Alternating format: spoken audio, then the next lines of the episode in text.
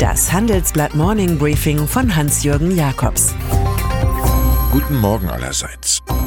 Heute ist Dienstag, der 29. Januar. Und das sind heute unsere Themen. Kakophonie in Westminster. US-Deal mit Taliban.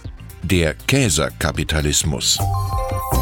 Im britischen Parlament in Westminster kommen sie heute wieder zum Traumathema Brexit zusammen.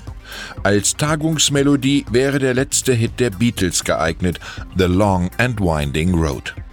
Diesmal steht zur Debatte ein halbes Dutzend Vorschläge der Parlamentarier.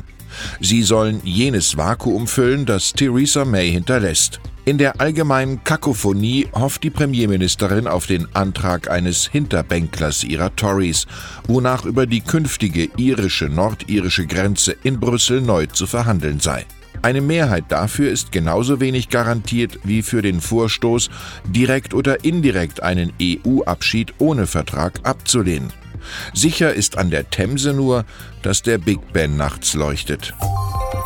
Nach fast 18 Jahren Krieg in Afghanistan, bevor viele ihrer Soldaten das Land verlassen werden, setzen die USA auf eine dünne Rahmenvereinbarung mit den Taliban.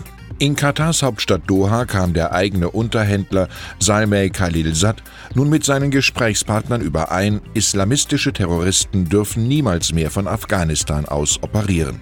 Und nach einem Waffenstillstand müssten die Taliban mit der Regierung in Kabul reden.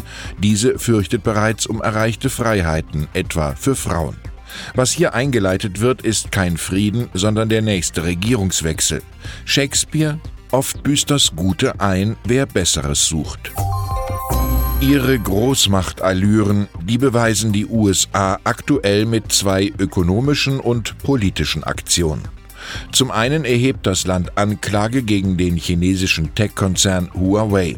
Der habe versucht, von T-Mobile Geschäftsgeheimnisse zu stehlen, sowie erfolgreich durchgesetzt, die Iran-Sanktionen der Amerikaner zu unterlaufen. Zum anderen gibt es Sanktionen gegen den staatlichen Ölkonzern Venezuelas PDVSA. Dessen Vermögen wird in den USA eingefroren. Die PDVSA-Tochterfirma Citgo hingegen darf ihre Geschäfte in den USA fortsetzen, verkündete Finanzminister Steven Mnuchin. Die Zwangshandlung wird propagistisch flankiert von Sicherheitsberater John Bolton. Er bittet das Militär, sich hinter Oppositionsführer Juan Guaido zu stellen. Die Manager des saudi-arabischen Staatsfonds PIF. Vielleicht haben sie einfach ein glückliches Händchen oder sie sind überreich mit Intuition ausgestattet. Vielleicht haben sie aber auch einfach nur ein Insidergeschäft getätigt, also einen Wissensvorsprung ausgenutzt. Am 17. Januar sicherten sie sich via JP Morgan gegen Kursverluste beim E-Autobauer Tesla ab. Der eigene Aktienanteil liegt bei knapp 5%. Jedenfalls verlor die Aktie tags darauf rund 10%, nachdem Gründer Elon Musk den Abbau von mehr als 3000 Jobs ankündigte. Bei der Quartalszahlenvorlage morgen will Musk einen winzigen Gewinn verkünden. Und wer weiß, vielleicht haben sich die PIF-Zahlenkünstler ja diesmal mit Call-Optionen auf Kursgewinne eingerichtet. Wenn man Siemens hörte, dachte man bisher nicht an Niklas Luhmann, Michel Foucault oder Pierre Bourdieu. Aber wie die drei verstorbenen Soziologen beschäftigt sich nun auch der Münchner Industriekonzern mit Inklusion, also der stärkeren Einbeziehung von Menschen ins große Ganze. Im Handelsblatt-Interview führt der Vorstandschef Joe Kaiser den inklusiven Kapitalismus ein. Belegschaft und Gesellschaft sollen viel von seinem kapitalistischen Erfolg haben. Shareholder Value pur dagegen berge sogar Gefahren, weil er einseitig auf vermögende Kapitalgeber fokussiert ist und die Schwächen aus dem Blick verliert, so der CEO. Das ist eindeutig mehr Bourdieu als Buffett. Kurz vor der morgigen Hauptversammlung geht es aber natürlich nicht nur um die Agenda-Setting der edleren Art, sondern auch um Themen aus den Innenräumen der inklusiven Macht. So steht eine neue Struktur zur Bewährung an mit drei Operating Companies und drei strategischen Mehrheitsbeteiligungen. Gamesa, Healthineers und Bahntechnik. Bei letzterer steht die Fusion mit Alstom auf der Kippe und Käser prangert rückwärts gerichtete Formeln im Kartellrecht an. Die Frage, wer dem letzten Kaiser in zwei Jahren folgen wird, löst der 61-Jährige auf die Heiter-Weiter-Methode.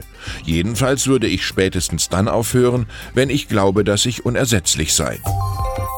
Es hat ein wenig gedauert, aber jetzt steht die schwarz-rote Front gegen Tempolimit 130. Was in praktisch allen Staaten jenseits der Republik eine Selbstverständlichkeit ist, grenzt hierzulande offenbar an Freiheitsberaubung. Regierungssprecher Steffen Seibert widerspricht den eigenen Experten einer Klimaarbeitsgruppe, es gebe intelligentere Maßnahmen für mehr Klimaschutz im Verkehr. Belobigt wird stattdessen der bei diesem Thema überaus agile Verkehrsminister Andreas Scheuer von der CSU. Angesichts dessen Furor meldet sich der politische Alzheimer bei der SPD. Umweltministerin Svenja Schulze hat Gegenargumente genauso vergessen wie den zwölf Jahre alten Parteitagsbeschluss pro Tempo 130. Und dann ist da noch Angela Merkel, Kanzlerin auf Abruf und Idol der Zukunft. Gestern Abend erhielt sie in Berlin den renommierten Fulbright-Preis. Die US-amerikanische Fulbright-Stiftung verlieh diesen erstmals außerhalb der eigenen Landesgrenzen. Mit ihrem Engagement für Frieden, Verständnis und internationale Zusammenarbeit sei sie für hunderte Millionen Frauen und Männer eine Quelle der Inspiration, laudadierte CNN-Star Christian Amapur. Auch Nelson Mandela, Jimmy Carter oder Ärzte ohne Grenzen wurden schon ausgezeichnet. Patriotismus heiße, eigene Interesse mit anderen Interessen zu denken, erklärte Merkel leidenschaftlich. Es war, als wolle sie dem Mann im Weißen Haus etwas mitteilen. Ich wünsche Ihnen einen friedlichen Tag mit gesundem Patriotismus. Es grüßt Sie herzlich Hans-Jürgen Jakobs.